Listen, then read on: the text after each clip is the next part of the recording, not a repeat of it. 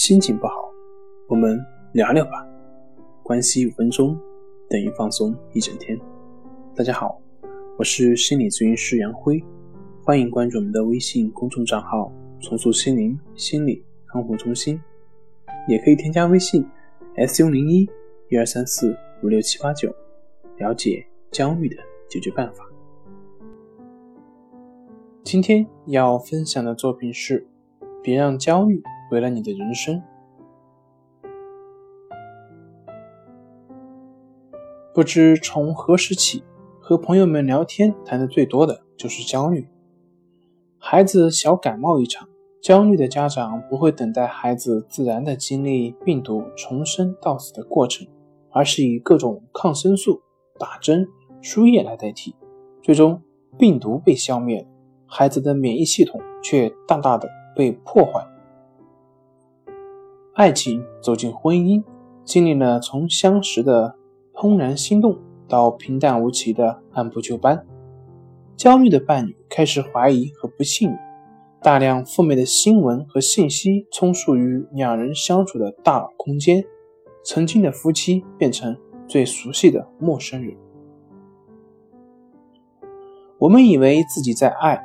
却并没有觉察到爱之路上所埋伏的那种焦虑情绪，这样的爱的本质已经变了。对焦虑的态度，直接决定我们应对焦虑的行为，这是认知行为流派的主导方法。如果你觉得焦虑有用，你会不断的反思它为何而来，它试图告诉你什么，它为何此时此刻来，你会进一步理清和它的关系。找到焦虑在心中安放的位置。如果你害怕面对它，那么就想方设法去躲避和焦虑有关的一切。也许你能躲得了一时，长时间如此，你和他的关系就会非常糟糕，以至于你痛苦不堪。维内纳·卡斯特在《克服焦虑》一书中曾写道。当我们感到一种复杂的、模糊的危险性情境时，就会产生焦虑。这时就产生了一种不确定性。